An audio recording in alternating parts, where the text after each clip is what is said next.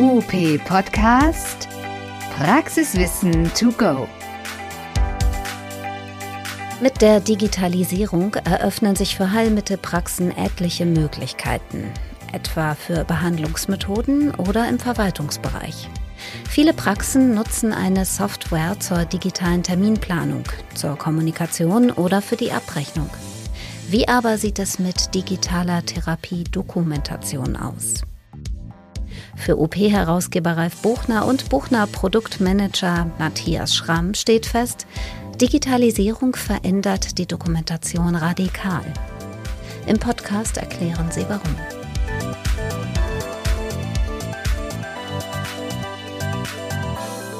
Hallo und herzlich willkommen. Heute, ja, heute habe ich mich hier zusammengehockt mit Matthias. Hallo Matthias. Hallo Ralf. Moin. Matthias, willst du mal kurz sagen, was du machst? Ich bin hier bei Buchner jetzt schon fast zehn Jahre und zwar arbeite ich im Produktmanagement für Software. Wir haben ja verschiedene Softwareprodukte, aber ich bin grundsätzlich für alles, was wir hier so entwickeln in Software zuständig. Genau, und du bist Physiotherapeut. Und ich bin Physiotherapeut, zumindest habe ich das mal gelernt. Äh, mein Examen ist allerdings jetzt auch schon über zehn Jahre her, habe ich festgestellt. Und du hast hier an der FH äh, deinen Bachelor gemacht und äh, genau, das, insofern bist du auch mit Evidence-Based ein bisschen grundlegend vertraut, so. Ja. Genau. Wir haben uns hier getroffen, weil wir über Dokumentation reden wollen. Wir beide haben schon ganz viel zusammengearbeitet zum Thema Dokumentation, beim Terminal zum Beispiel. Ja. So, da haben wir dann gesagt, okay, wie kann man Dokumentation vereinfachen? Und dann haben wir gesagt, okay, statt dass man Dokumentation aufschreibt, schiebt man Textbausteine da rein, dann geht das viel leichter. Das war sozusagen der erste, die erste Idee, wie kann man digitalisieren. Und dann hast du, glaube ich, dafür gesorgt, dass wir das auch diktieren können. Ja, Spracheingabe und, ähm, Messwerte. Also eigentlich gibt es immer verschiedene Arten, Dokumentation zu erfassen und äh, mehr Informationen ähm, zu erzeugen und die dann auch auszuwerten. Also Messwerte sind ja auch nur sinnvoll, wenn man sie im Zeitverlauf anschaut und Richtig. im Verlauf sieht und so weiter. Okay, fangen wir mal an mit Dokumentation. Warum wird, also mein Gefühl ist, dass 90 Prozent der Therapeutinnen und Therapeuten nicht dokumentieren oder ist das ein falsches Gefühl? Ich glaube, das ist nicht richtig. Es gibt Praxen, mit denen ich auch schon gesprochen mhm. habe, die gesagt haben, wir dokumentieren gar nicht. Es passiert auch nichts. Das hat keine, keine Konsequenzen. Mhm. Und da würde ich jetzt mal rechtlich sagen, Wahrscheinlich schon. Also man kann auch jeden Tag zu schnell fahren und das kann auch immer gut gehen oder immer falsch parken. Natürlich gibt es Gesetze, die sagen, man muss dokumentieren, auch direkt im zeitlichen Zusammenhang, die sogar genau sagen, dass man die Maßnahmen, die Reaktion des Patienten und so weiter aufschreiben muss. Aber wo kein Kläger, da kein Richter. Ja. Aber ich glaube, das sind mehr. Also die, 90 Prozent finde ich schon. Äh, es sind mehr Therapiepraxen, die auch dokumentieren, Okay, ja. Ah ja. Gut, das können wir jetzt aber auch nicht, nicht nachweisen. Kaffeesatzleserei. Aber wenn ich so auf Messen mir so, so Fragen stelle, wer macht hier immer eine Tagesdokumentation, also jeder Behandlung Dokumentation und so weiter, dann gucken die Leute schon betreten nach unten und sagen, ah, und warum sollen wir es auch machen? Also ich habe so das Gefühl, dass die Notwendigkeit für Dokumentation an vielen Stellen zwar grundsätzlich bekannt ist, aber der Aufwand ist dann doch zu groß, um es zu tun. Ja, und wenn man es dann wirklich nur benutzt, um sich zu erinnern, was man gemacht hat, oder wenn mal jemand krank ausfällt, zu übernehmen mhm. und äh, dann die kryptischen praxisinternen erfundenen Abkürzungen lesen muss, da habe ich auch in meiner Praxiszeit die wildesten Dinge gelernt, dass man dann die Kollegen immer fragen muss, was meinst du denn eigentlich mit SNM? Ja, Schulter-Nackenmassage. Ist also, ja, das mache ich immer so. Okay, gut. Okay, ja. sind, wir, da sind wir noch weit weg. In der, in der, das gibt es ja auch in anderen Professionen. Also meine Wahrnehmung ist, dass die meisten Menschen, wenn sie dokumentieren, für sich selbst dokumentieren. Also wo, wo sich Notizen machen, damit sie noch wissen, was sie vorher ja. gemacht haben. Wenn wir jetzt mal das Thema Digitalisierung noch dazu nehmen und sagen, was, was ändert sich eigentlich, wenn wir digitalisieren? Also jetzt nicht, wir machen das Gleiche, was wir auf Papier gemacht haben, äh, auf dem Handy, sondern ja. wenn wir jetzt sagen, wir wollen Dokumentation digitalisieren, was würde sich damit ändern?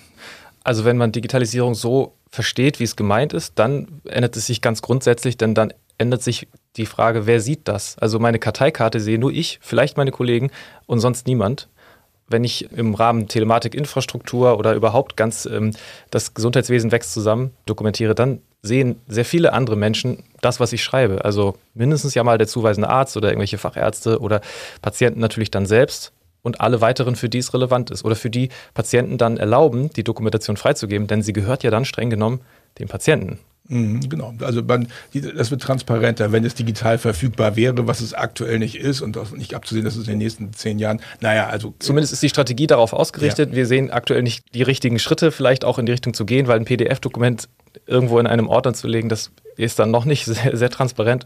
Aber ja, die Richtung steht. Und ja. in anderen Ländern wird das, glaube ich, auch durchaus schon so praktiziert, dass man zwischen Ärzten und, und äh, Heilmittelerbringern Informationen austauschen kann direkt.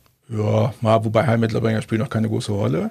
Hat ja aber vielleicht auch damit zu tun, dass niemand so richtig sieht, was in Heilmittelpraxen passiert. Das wäre sozusagen eine zweite Dimension der Frage, was bringt Digitalisierung der, oder was bringt Dokumentation in der Heilmittelbranche. Manchmal habe ich das Gefühl, dass die Notwendigkeit zur Dokumentation über das, ich mache mir Notizen für mich, nicht hinausgeht.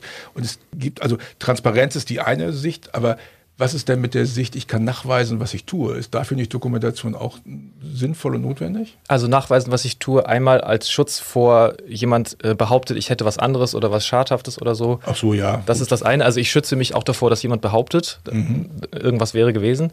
Ähm, das ist das eine. Das, das habe ich in meinem privaten Umfeld auch schon mitbekommen. Da waren dann Behandlungen, wo der Patient entweder wirklich zu Schaden gekommen ist oder nur behauptet hat. Und dann wird ganz groß geguckt, wenn man dann sieht, in der Karteikarte steht entweder gar nichts oder nicht das, was getan ist, dann ist man auf einmal ziemlich ziemlich wehrlos. Also mhm. alleine das wäre auch ein guter Grund zu sagen, ich notiere zumindest das, wo ich erwarte, dass man mir eventuell mal blöd kommen kann. Wobei das natürlich eine doofe Motivation ist, ne? so aus Selbstschutz. Ja, aber also das ist ja das, was die meisten Leute, also die meisten Leute, die ich kenne, bewegen sich eigentlich nur hin zu Veränderungen, wenn sie Druck haben, wenn sie irgendeinen unangenehmen Zustand beherzigen wollen. Insofern finde ich das schon als Motiv in Ordnung. Aber dieser, dieser andere Punkt, ähm, wie kann ich nachweisen, dass das, was ich tue, irgendwas Sinnvolles bringt, ja. der wäre ja eigentlich auch interessant. Aber da, gibt's, da scheint die Motivation noch schwächer ausgeprägt zu sein. Ja, weil es wahrscheinlich aktuell keinen so großen Unterschied machen würde. Jetzt auf die, nur auf mich und meine Praxis gesehen. Ähm, natürlich wäre es interessant, mal zu schauen, welche Maßnahmen hm, haben in meiner eigenen Praxis. Nehmen wir an, ich habe jetzt fünf oder sechs äh, Therapeuten und Therapeutinnen angestellt. Welche Maßnahmen sind eigentlich bei den Krankheitsbildern, die so am häufigsten auftauchen, die am erfolgsversprechendsten, vielleicht sogar auf Altersgruppen verteilt? Das kann ja niemand wirklich beantworten. Ich weiß nicht, ob das Interesse da ist. Wahrscheinlich aber ehrlich, du hast, äh, weiß nicht, UMT gemacht und ich habe Bobert gemacht. Dann gehen wir ja völlig anders an solche Sachen ran. Also nee, das geht gar nicht. Mhm. Also das ist das Argument, was ich jetzt ganz deutlich schon höre ja. von allen. Kann man Leuten. gar nicht vergleichen. Kann man gar nicht vergleichen, genau. Ja. Das geht doch nicht. Andererseits würde man ja, wenn das jetzt auf äh, Medizinwesen irgendwelche Operationstechniken und man hätte jetzt signifikant 75 Re Rezidivquote bei der einen Methode und bei der anderen 25 Prozent, da würden ja alle sagen, Entschuldigung, könnt ihr das bitte ordentlich auswerten und entsprechend handeln. Wir wollen Qualität und so weiter. Aber ja, aber Operation ist ja Handwerk, ist nicht, ist nicht Therapie, was viel ganzheitlich ist, was viel umfassenderes. Das ist ja sehr individuell, würden jetzt einige Kolleginnen und Kollegen argumentieren. Das ist es auch. Ähm, und trotzdem glaube ich ganz fest daran, also dass wir uns an wissenschaftliche Standards halten können. Und wenn, äh, wenn Maßnahmen einen Effekt haben, dann kann man das reproduzieren und nachweisen. Von daher finde ich Evidenz basiertes Arbeiten, das ist ja genau das. Wir schauen, was bringt mehr. Im gleichen, also in, in wissenschaftlichen guten Studien, randomisiert und so weiter, die ganzen Brüche, die man an Studien stellt, da kann man nachweisen, welche Methoden in welchen Fällen besser sind. Also wäre der Unterschied zwischen dem klassischen Therapeuten und dem Evidence-Based Therapeuten, dass der eine mehr das Ergebnis im Auge hat und der andere mehr den Weg. Kann man das so sagen?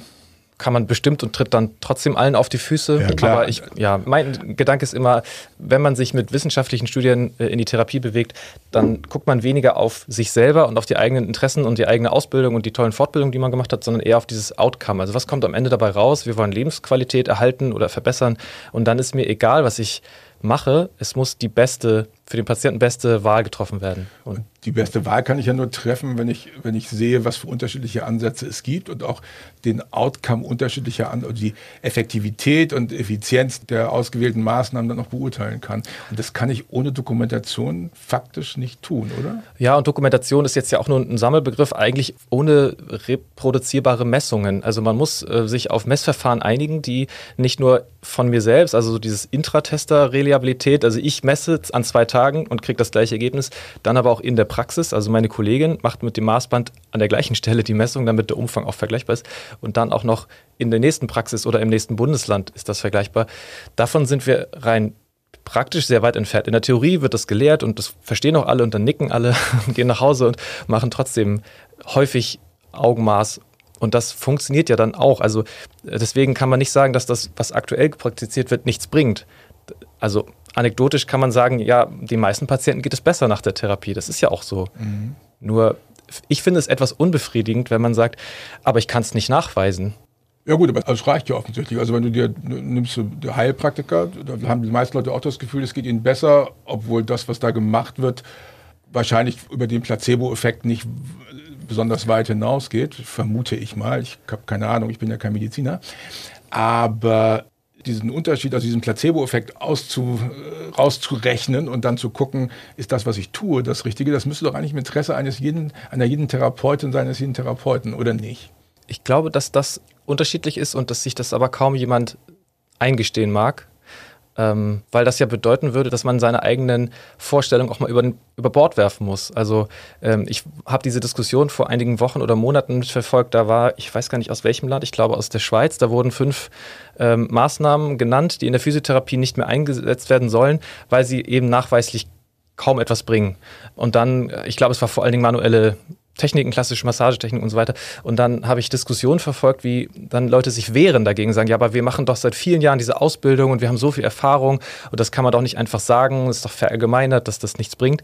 Aber da wurde ja einmal gegen wissenschaftliche Erkenntnisse mit eigenem Empfinden, so, das bringt doch meinen Patienten, bringt das was, mhm. diskutiert. Und ich finde, das ist so zwecklos. Da kommt man ja nicht zu einem Ergebnis. Die einen sagen hier, wir können nachweisen, dass es nicht so effektiv ist und die anderen sagen, ja, aber bei uns bringt es was. Ja. Und okay, wie kann man aus diesem Dilemma rauskommen? Ist Dokumentation da hilfreich, um, um zu verifizieren? Also könnte ich Dokumentation nutzen, um zu gucken, ob ich bei meinen Patienten das gleiche messe, was in irgendwelchen Studien rauskommt? Ich glaube, dass natürlich, das ist der Weg, das ist jetzt ja auch nichts Neues. Wichtiger ist vorher, meine ich, die Entscheidung dafür, das zu dass das der Weg ist. Wir wollen, dass wir nachweisen können, dass das, was wir tun, etwas bringt, dass das dass Therapie wirkt und zwar sehr gut und auch besser als viele, viele andere Methoden in anderen Bereichen, ähm, dass konservative Behandlung äh, wertvoll ist und auch besser bezahlt und auch viel, viel mehr verordnet werden muss. Das funktioniert aber nicht mit mein Bauchgefühl sagt aber und meine Erfahrung ist das. Das funktioniert eben nur mit Dingen, die man aufschreiben kann. Das ist auch die Sprache, die Menschen mit Anzügen besser verstehen schwarze Zahlen auf weißem Papier oder auf, auf elektronischen Patientenakten. Also ich glaube, wir müssen uns dafür entscheiden, dass wir mit Messung und Dokumentation unseren Berufsstand stärken. Wenn wir das nicht wollen, dann kommen wir wahrscheinlich nur in kleinen Schritten voran oder sind der Spielball von Entscheidungen von Leuten, die Anzüge tragen, ähm, die dann sagen, ja, aber kann man denn nachweisen, dass das mehr bringt als die und die Operation oder die und die andere Methode? Nein, kann man aktuell nicht in vielen Fällen. Das heißt, jetzt haben wir schon, jetzt haben wir schon, glaube ich, drei Dimensionen der Dokumentation gefunden. Wir haben einmal gemerkt, ich mache Dokumentation, um mich daran zu erinnern, was ich letztes Mal gemacht habe. Das ist die sozusagen die ich bin mit mir selbst beschäftigt äh, Ebene. Mhm. Dann gibt es die zweite Ebene. Ich äh, dokumentiere, um zu zeigen, dass das, was ich tue, einen, einen Effekt hat. Man könnte jetzt eine dritte Ebene machen und sagen, ein Kollege kann meinen Patienten übernehmen, ohne dass er von vorne anfängt. Was viele Patienten ja berichten, dass sie wenn sie einen Therapeutenwechsel haben, so das Gefühl haben, jetzt fängt jemand an von vorne zu denken? Die meisten fragen, was hatte mein Kollege vorher gemacht? Dann wird das berichtet, wobei dann verlässt man sich auf die Aussagen des Patienten oder der Patientin, die das im, schlimmsten Fall gar nicht verstanden hat. Ja. Also ja. ja. de facto wird dann häufig wieder etwas weiter vorne im Therapieprozess. Das wäre dann also die dritte Ebene. Dann haben wir die vierte Ebene, wo dann jetzt plötzlich andere Leute reingucken. Also Ärzte mhm. äh, wollen wissen, was ist da passiert. Ja. Auf der vierten Ebene haben wir auch Patienten als Stakeholder, die sagen, ich möchte gerne meine Dokumentation haben. Mhm. Und dann kommt ja irgendwann die elektronische Patientenakte, wo dann sozusagen alle auf das gucken können, was ich hier dokumentiert habe. Das wäre dann die fünfte Ebene. Kannst du dir vorstellen, dass es Therapeutinnen und Therapeuten gibt, die in ihren Praxen sitzen und sagen, ey, darauf überhaupt keinen Bock, das ist doch echt nervig, das will ich gar nicht? Ja, das kann ich mir sehr gut vorstellen, weil man sich dann eben auch ein wenig angreifbarer macht als bisher. Wenn ich meine Doku für mich behalte, dann kann ich mich besser wehren. Wenn ich transparent bin, dann wird sichtbarer, was ich tue und dann kann man eben auch von außen bewerten. Okay, du machst das und das und das hat wenig Effekt. Ich glaube, davor haben viele Praxen auch ein wenig Sorge. Ist Digitalisierung etwas, was, das, was sozusagen die Büchse der Pandora öffnet und was alles viel transparenter macht? Oder kann man Digitalisierung auch so für sich betreiben und keinen reingucken lassen? Ja, dann ist es wieder Digitalisierung, so wie es nicht richtig verstanden ist, dann äh, nutze ich, dann, dann habe ich mehr Aufwand im schlimmsten Fall und habe den gleichen Effekt. Also das, glaube ich, bringt nichts. Also Büchse der Pandora klingt immer auch sehr negativ behaftet. Ich glaube, wenn wir diesen Schritt gehen oder irgendwelche Regularien uns dazu zwingen, und im Zweifel ist das manchmal notwendig, um mhm. das großflächige Änderungen antreten, dann werden wir schon merken, welche großen Effekte das hat. Die werden am Ende positiv sein, aber es wird viel Verhaltensänderung, Umdenken, und auch Veränderungsschmerz wahrscheinlich hier und da dazugehören. Neben den ganzen positiven Effekten, ähm, dass wir auf einmal anders wahrgenommen werden können, besser berichten äh, und eben auch in Verhandlungen vielleicht gestärkt sind, ist mal so auf der politischen Ebene. Klar, wenn man nachweisen könnte, dass was man tut auch einen Effekt hat, dann würde man wahrscheinlich viel effizienter argumentieren können. Ne? Ich glaube alleine diese, wir haben ja nun in der, in der konservativen Behandlung, gerade weil unsere Honorare nicht so hoch sind, sehr kostengünstige wahrscheinlich sehr effiziente Maßnahmen. Wenn man das mal besser in, in Geld fassen könnte und das vergleichen würde, mhm. dann würden das andere Leute eben besser verstehen und vielleicht auch unseren Berufsstand fördern, ohne ihn besonders gut zu finden. Wir haben ja manchmal das Gefühl, jetzt ich als Physiotherapeut, man wird hier und da auch vergessen. Also es gibt Heilmittelerbringer, aber was ist das nochmal? Das haben wir in der Corona-Zeit ja. Masseure, mhm. sind das nicht, äh, da wurden wir mit äh, Wellness und alles in mal in einen Topf geworfen. Ja. Da haben wir gesagt, äh, sind die Entscheider in, in Berlin haben die uns auf der Pfanne? Ja, nicht, nicht, nicht wirklich. Nicht alle. Nein, nein, nicht, nicht. Die, aber haben Schwierigkeiten. Also die haben Schwierigkeiten, Hilfs- und Heilmittel auseinanderzuhalten. Die haben Logopäden dann Logotherapeuten genannt und ja. solche Scherze. Das war ja furchtbar. Vielleicht können wir die Unterschiede zwischen den Berufsgruppen noch mal kurz angucken. Also ich nehme schon wahr, dass die Logopäden praktisch alle dokumentieren und zwar auch sehr intensiv. Aha. Die haben auch, haben auch mehr Zeit. Und jetzt die Frage, haben die mehr Zeit, weil sie dokumentieren oder dokumentieren sie, weil sie mehr Zeit haben? Hat das, kann das damit zu tun haben? Hat, es gibt's da, was wäre so die Ursache-Wirkungskette? Siehst du da eine oder ist das... Nun bin ich jetzt als Physiotherapeut nicht oft in, in logopädischen Behandlungen. Ähm, de facto war ich erst einmal dabei. Mhm. Kann darauf keine sinnvolle Antwort geben. Mein Gefühl ist, das ist so ein bisschen beides. Also wenn man von vornherein mehr Zeit für eine Behandlung hat und die, Leistungs-, die Leistungsbeschreibung verstanden hat, so wie sie gemeint ist, dann gehört die Dokumentation ja zu den Dingen, die in dieser Behandlungszeit getan werden müssen. Also Vorbereitung, Nachbereitung, Dokumentation. Ähm, das ist bei den Physiotherapeuten ja auch der Fall. Da sind es im schlechtesten Falle 15 Minuten und da ist dann kaum Zeit oder gar keine Zeit, das zu tun. Mm, ich glaube nur, wenn man dokumentiert, dann kann man schneller direkt an der Stelle weitermachen, an der es sinnvoll ist, weiterzumachen. Ähm, dann ist Dokumentation kein Mehraufwand, sondern einfach ein sinnvoller Bestandteil, der die Behandlung schneller und besser und effizienter macht. Jetzt habe ich neulich gerade mit einer großen Gruppe von Therapeutinnen zusammengesessen und da habe ich gesagt, hier, wir müssten mehr dokumentieren, müssten mehr, mehr Befunderhebungen machen, so wie das hier die Ergotherapeuten und Logopäden ja auch machen. Und dann hat man mir gesagt, nee, das geht nicht, die Patienten wollen das nicht. Die Patienten wollen, dass ich dann hands-on mache. Was, das scheint bei den Physiotherapeuten unglaublich stark verankert zu sein, dieses Hands-on. Und das hält sie davon ab, vernünftige Befunde zu erheben oder auch nur die, sich die Zeit zu nehmen, mal hinzugucken. Woran liegt das? Hm, vielleicht haben wir Patienten auch so erzogen, dass die Erwartungshaltung so ist. Patienten kommen und sagen, ich möchte angefasst werden. Nun bin ich jetzt auch jemand, der viel von Trainingstherapie und Hands-off halte, jetzt einfach rein persönlich. Mhm.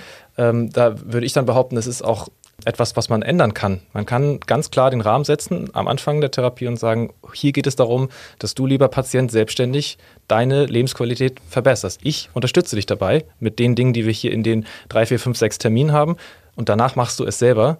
Deswegen musst du aktiv werden. Also dich anzufassen bringt im Zweifel nur kurzfristige Effekte. Aber das ist jetzt wieder. Okay, aber bist du ein bisschen in der Rechtfertigung auch, ne? Also, oder? Naja, in der Erklärung, dass das eben, wenn man jetzt. Ähm, nehmen wir mal an, ich habe sechs Behandlungseinheiten und, und habe 20 Minuten, dann sind das insgesamt sehr wenige Minuten gerechnet auf den gesamten Zeitraum, in dem diese Therapie stattfindet. Und was in den restlichen Minuten passiert, wenn dann gar nichts getan wird, Patienten machen dann ihre Übung nicht, wie soll das großartige Effekte haben? Jetzt könnte man ja natürlich gucken, wenn wir jetzt also wieder zur Dokumentation zurückkommen und du sagst, ich will, dass die Patienten nicht nur in den 20 Minuten, wenn ich mit ihnen zusammen bin, was machen, sondern dass sie darüber hinausgehend was machen, dann müsste man ja eigentlich die Patienten bitten zu dokumentieren, was sie denn in der Zeit außerhalb machen. Und im Idealfall würde diese Dokumentation ja in meine Therapiedokumentation mit einfließen, oder? Ja, und die Informationen sind ja auch, auch hilfreich. Also ich äh, erinnere mich selber, als ich mal eine äh, Geschichte mit Rippen, eine Rippenblockade, ich weiß gar nicht genau, es war nicht, nicht frakturiert, aber mhm. es war schon sehr schmerzhaft. Und da war ich auch in einer Praxis und ich hatte nach der ersten oder zweiten Behandlung so eine sehr deutliche Veränderung ins Positive. Ich habe gesagt, ich würde das am liebsten jetzt teilen mit der Praxis, aber ich habe keinen Weg, ich kann das auf keinem Weg dem Patienten, also klar kann ich die Praxis anrufen. Im, Im, Zweifel erwische ich dann den Therapeuten zwischen zwei Behandlungen. Der weiß gar nicht, wer ich bin, vielleicht. Ähm, habe ich gesagt, schade eigentlich. Das wäre bestimmt interessant, wie lange es gedauert hat nach der letzten Behandlung, dass bei mir ein Effekt eingetreten ist, weil bis zur nächsten Behandlung sind dann wieder sechs Tage und bis dahin habe ich es vielleicht auch schon wieder selbst vergessen. Also ich habe keinen Kommunikationskanal gehabt. Ja, und das wäre jetzt ja sozusagen der, die, die sechste Schicht um die Dokumentation rum, dass jetzt ich nicht nur Leute da reingucken können und da partizipieren können, sondern dass sie anfangen können, die Dokumentation auch zu befüllen. Also du könntest zum Beispiel reinschreiben, du hast irgendwelche Übungen gemacht, du hast irgendwie eine Reaktion, du hast das Therapieziel erreicht oder so. Das könntest ja. du ja auch außerhalb des, des, Behand des Behandlungszeitslots machen. Das ja. wäre dann sozusagen noch eine weitere Dimension, dass die, dass die, wir haben Decision Shared, äh, nee, ähm, äh, Shared Decision Making. Ja. Und da können wir auch äh, Shared äh, Documentation äh, ich kann dem viel abgewinnen. Jetzt sehe ich natürlich immer in der physiotherapeutischen Brille, aber ich glaube auch, jetzt vielleicht bei Kindern nochmal davon abgesehen, da müsste man nochmal eine zweite Ebene äh, drei, ja. reinziehen, dass die Eltern das dann für die Kinder, aber ein, ein Feedback-Kanal und sei es nur ein einfacher Wert von 0 bis 10, wie gut geht es mir oder wie sehr sehe ich mich äh, in der Therapie, im Therapieerfolg vorankommen oder wie ist mein Schmerz von der letzten Behandlung meine, äh, meine Gefühl, Gefühl der Stabilität oder irgendwelche Messwerte, die Patienten selber einordnen können, im Zweifel die visuelle analoge Schmerzskala oder so. Ja. Ähm, ja, dass diese Informationen wertvoll sind, glaube ich schon, und dass man sie nur einmal pro Behandlung erfasst, ist auch ein bisschen dünn. Aber also ja. Das heißt doch, dass sozusagen ich als Therapeutin oder als Therapeut die Hoheit über meine Dokumentation so ein bisschen verliere, wenn ich jetzt den Patienten mit einbeziehe in die Dokumentation und der wird Teil auch dessen, was da dokumentiert wird, vielleicht sogar der Arzt auch noch, also kann man sich ja auch vorstellen, mhm. oder andere Disziplinen, dann würden wir ein völlig neues Konzept von Dokumentation bekommen. Die Frage ist, ob die Hoheit, wenn man sie dann verliert oder so formuliert, also was verlieren wir, wenn wir sagen, jetzt kommen auf einmal mehr Daten von dem, um den es geht und die sind vielleicht nicht so positiv, wie ich selbst beschrieben hätte. Ist das dann positiv oder negativ? Am Ende geht es um das Outcome, um das, was beim Patienten an Lebensqualität überbleibt und da kann ich bewerten, wie ich will das kann nur der Patient selbst bewerten. Also ich finde, wir verlieren dann höchstens die Hoheit über die Deutung. Das mag sein. Aber das ist ja die, die alte, alte Ding. Es gibt Leute, die sammeln ganz viel Daten und dann darf aber keiner darauf zugreifen. Und ich finde das tendenziell, wenn ich ganz viele Daten gesammelt habe, ich einfach allen Leuten die gleichen Möglichkeit gebe, die Daten zu interpretieren. Und dann ist die Interpretation der wichtige Punkt und nicht, wer hat die Macht über die Daten. Ne? digitalisierte Dokumentation äh, hat unglaublich viele Facetten, haben wir jetzt gesehen. Und es gibt ganz viele Schichten, die man sich nochmal einzeln angucken müsste. Schaffen wir jetzt heute nicht, weil solche ja. Gespräche müssen ja auch mal irgendwann ein Ende führen. ja. Aber zumindest haben wir den Scope jetzt mal aufgezeigt. Jetzt würde es eigentlich darum zu gehen, zu sagen, okay, was können wir machen, damit das besser funktioniert. Glaubst du, dass die Patienten oder die Ärzte deine Kürzelsprache verstehen, die du für dich selbst machst in der Dokumentation? Suggestivfrage. Ich, also ich glaube, nein. nein das, die haben fast faktisch keine Chance, weil das nicht mal äh, Abkürzungen sind, die man googeln kann. Dass, wenn es dann erfundene ja, Abkürzung. Genau. Also das ist der, eines der Themen, wie kriegen wir, das nennt man Interoperabilität hin. Also allein wie kriegen wir es hin, dass unsere Daten in einer Arzt-Praxisverwaltungssystem irgendwie richtig angezeigt werden oder sowas. Mhm. Wie kriegen wir hin, dass wir, weiß nicht, einen Messwert, Flexion 30 Grad, der nicht irgendwie als völlig falsche Datensatz irgendwo anders ankommt. Ja. Und ähm, das, das wäre so ein Thema, über das man doch mal reden könnte. Wie kriegen, was für eine gemeinsame Sprache muss man da finden, um das zu machen? Die zweite Frage wäre, ist, ist, ist Dokumentation sowas wie, wir legen äh, Blätter, Aktenblätter in einer Mappe ab, so wie es jetzt die elektronische Patientenakte konzipiert ist, oder wie hättest du das gerne? Ähm, das kommt immer auf den Fall an. Ich, wenn ich jetzt mit der therapeutischen Blicke scha mhm. äh, Brille schaue, dann würde ich es am liebsten so, dass man sehr schnell die richtigen Informationen im Überblick hat. Also mhm. ob ich jetzt, nehmen wir mal an, ich bin eine interdisziplinäre Praxis, habe eine Ergo- äh, und eine Logopädie und ich bin als Physiotherapeut da und da kommt ein Patient, der war schon in der Ergo. Dann will ich natürlich relativ schnell verstehen, was ist gelaufen, was ist, das, was ist grundsätzlich die Problematik, ähm, damit ich nicht PDF-Dokumente aufmachen und wieder zumachen muss. Also Geschwindigkeit in der Erfassung der Informationen wäre ein ein Punkt zum Beispiel. Ja, genau, das können wir, können wir gucken. Ne? Und wie schnell findet man Informationen wieder? Ich stelle mir gerade vor, ich muss mir, einen, ich suche nach einem Röntgenbefund, von dem ich weiß, dass der Arzt ihn in irgendeinen in irgendein Therapiebericht eingebaut hat. Mhm. Und dann muss ich zehn Dokumente durchstöbern, bis ich dann diese Information ja. finde, die ich brauche. Das rockt nicht wirklich. Und dann habe ich auch keinen Bock mehr zu dokumentieren. Und wenn ich dann 20 Minuten Takt habe, dann sowieso nicht. Insofern wäre vielleicht die Grundvoraussetzung dafür, dass wir gut dokumentieren, dass die Leistungsbeschreibungen in der Physiotherapie mal gestrichen werden und angepasst werden an die Realität von Evidence-Based Practice, oder? Das wäre zu begrüßen, weil aktuell, wenn man es mal ehrlich nimmt, dann äh, macht das kaum eine Praxis so, wie es in den Verträgen steht. Okay, aber dann, also, dann wäre das ja schon mal ein Aufruf, Achtung, wir brauchen längere Therapiezeiten. Also wir müssen Befund erheben können, so wie das ja Ergotherapeuten und Logopäden auch machen können. Die haben ja separate Befundpositionen. Ja Die haben wir in der Physiotherapie nicht. Das würde helfen, auch den Patienten zu erklären, in der ersten Behandlung machen wir die Befunderhebung, die wurde auch von der Krankenkasse bezahlt und so keine Sorge, wir werden noch in die Behandlung eingehen, da werde ich Sie vielleicht auch mit den Händen berühren, wenn das die Erwartung ist, aber am Anfang machen wir ein umfängliches Bild, da ist nichts verloren. Also mhm. das Gefühl, der Patient denkt, jetzt sind schon zehn Minuten rum und Sie haben noch gar nicht angefangen, mich zu behandeln. Ich glaube, Therapie ja. ist Behandlung. Ja, genau. Okay. Also das ist ein Riesenthema. Ich habe gerade gemerkt, dass es viel größer ist, als ich das so auf der Reihe hatte. Und Digitalisierung verschärft das Problem sozusagen eigentlich. Ne? Es erhöht die Möglichkeiten, äh, macht aber auch manche Dinge ja, herausfordernder, weil man anders denken und arbeiten müsste, wenn man es dann nur so nutzen möchte. Und man kann auch sagen, Digitalisierung verändert alles, was wir bisher mit Dokumentation zu tun hatten, richtig? Ja. Okay, also ein schönes Schlusswort. Ja, Digitalisierung verändert alles, was das Thema Dokumentation angeht. Aber ja. Ja, also es, es wird tendenziell, glaube ich, das verbessern. Ich glaube, dass wenn mehr Leute gucken können, was ich da tue, dann können mehr Leute sehen, wie toll das ist, was ich mache. Das ja. wäre so mein Impetus.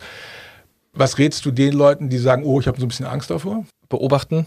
Es gibt immer Leute, die damit früher anfangen. Man kann selbst bei großen Änderungen, selbst bei Regulatorenänderungen äh, immer auch noch ein bisschen beobachten. Ähm, ich würde sagen, offen, ergebnisoffen rangehen und bereit sein, meine Verhaltensweisen zu ändern. Aber man muss nicht vom Tag eins an alles über den Haufen werfen, was man bisher gemacht hat. Also positiv und erwartungsvoll schauen, wie sich der Markt entwickelt oder wie sich das Thema entwickelt. Genau. Das, was ich bisher gemacht habe, einfach mal dokumentieren, wäre ja schon mal eine Basis. Ne? Vielen Dank, Matthias. Danke, Ralf. Und vielen Dank an euch, die ihr zugehört habt. Und dann treffen wir uns zum nächsten Podcast zum Thema Digitalisierung und Dokumentation bei passender Gelegenheit. Alles klar. Das war UP Podcast der Podcast rund um Therapie und Praxis. Wir sind zu finden bei Spotify, Deezer, Google Podcasts und Apple Podcasts und natürlich auch auf up-aktuell.de slash podcast. Folgt uns und teilt uns und hinterlasst uns eure Bewertung bei Instagram, Facebook oder YouTube. Bis zum nächsten Mal.